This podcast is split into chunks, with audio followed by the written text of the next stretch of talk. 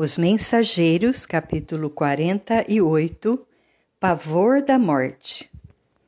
Numerosas explicações do orientador atendiam-me às indagações naturais. No entanto, restava aprender alguma coisa. Por que motivo se reuniam ali tantos desencarnados, já que recebiam assistência espiritual, não poderiam congregar-se em lugares igualmente espirituais? Respeitosamente interroguei Aniceto nesse sentido. De fato, André, respondeu o generoso mentor, a maioria dos desencarnados recebe esclarecimentos justos em nossa esfera de ação. Você mesmo, nos primórdios da nova experiência espiritual, não foi conduzido ao ambiente de nossos amigos corporificados para o necessário encaminhamento. Grande número de criaturas, porém, na passagem para cá, sentem-se possuídas de doentia saudade do agrupamento, como acontece no outro plano de evolução aos animais quando sentem a mortal saudade do rebanho.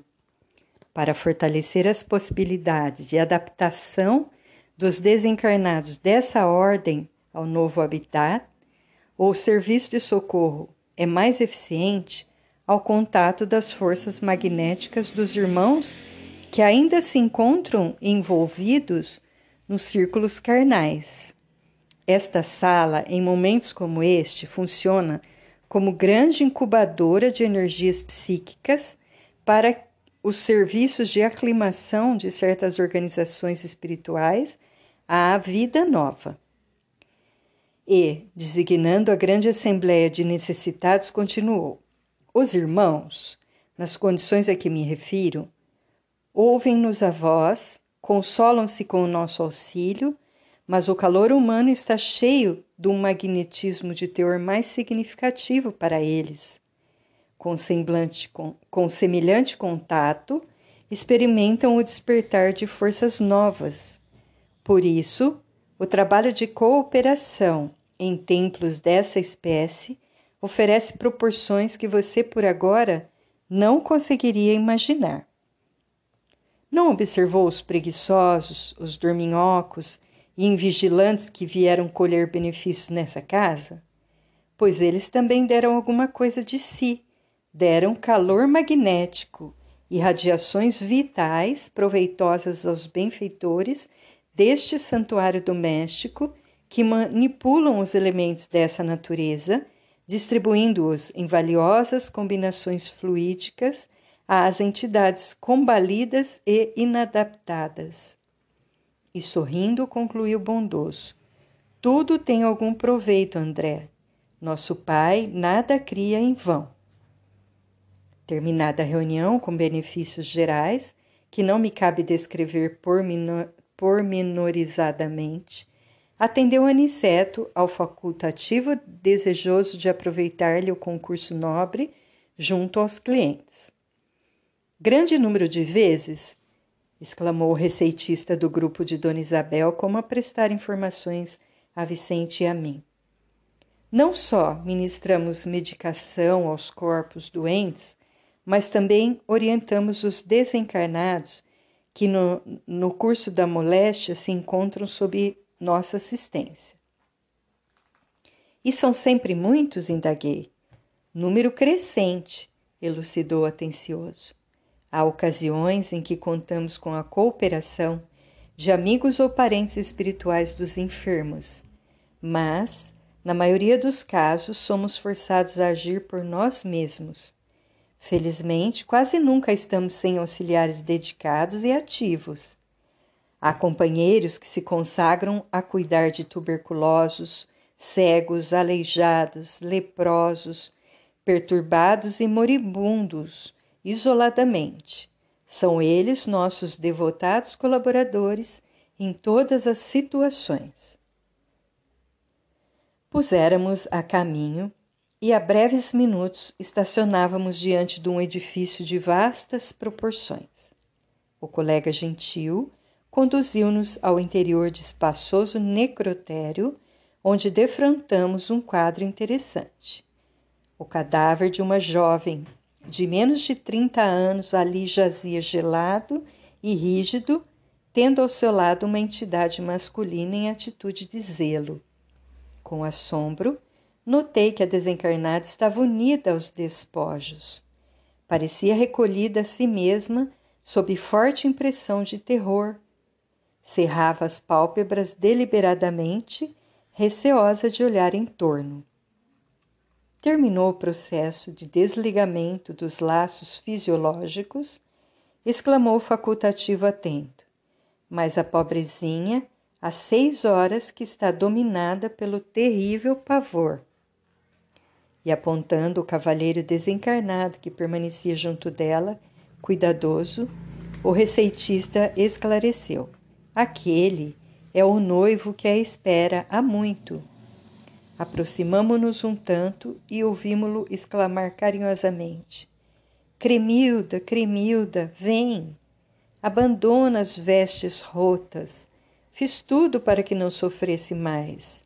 Nossa casinha te aguarda, cheia de amor e luz. A jovem, todavia, Cerrava os olhos, demonstrando não querer vê-lo.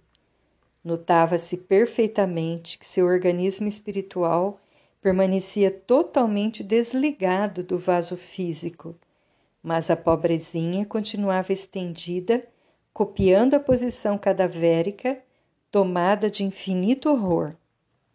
Aniceto, que tudo pareceu compreender, num abrir e fechar de olhos, Fez leve sinal ao rapaz desencarnado, que se aproximou comovido. É preciso atendê-la de outro modo, disse o nosso orientador resoluto. Vejo que a pobrezinha não dormiu no desprendimento e mostra-se amedrontada por falta de preparação espiritual. Não convém que o amigo se apresente a ela já, já. Não obstante o amor que lhe consagra, ela não poderia revê-lo sem terrível comoção, nesse instante em que a mente lhe flutua sem rumo. Sim, considerou ele tristemente, às seis horas chamam-a sem cessar, identificando-lhe o terror. Redarguiu Aniceto conselheiral. Ausência de preparação religiosa, meu irmão, ela dormirá, porém, e tão logo consiga repouso, entregá-la-emos aos seus cuidados. Por enquanto, conserve-se a alguma distância. E fazendo-se acompanhar do facultativo que assistira espiritualmente a jovem nos últimos dias, aproximou-se da recém-desencarnada, falando com inflexão paternal. Vamos, Cremilda, ao novo tratamento. Ouvindo-o, a moça abriu os olhos espantadiços e exclamou: Ah, doutor, graças a Deus, que pesadelo horrível! Sentia-me no reino dos mortos, ouvindo meu noivo falecido há anos chamar-me para a eternidade. Não há morte, minha filha, objetou Aniceto afetuoso. Creia na vida, na vida eterna, profunda, vitoriosa. É o senhor o novo médico? indagou confortada. Sim, fui chamado para aplicar-lhe alguns recursos em bases magnéticas. Torna-se indispensável que durma e descanse. É verdade, tornou ela de modo comovente. Estou muito cansada, necessitando de repouso.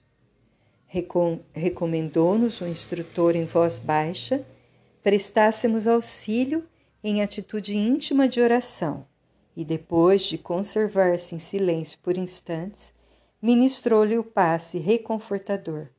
A jovem dormiu quase imediatamente.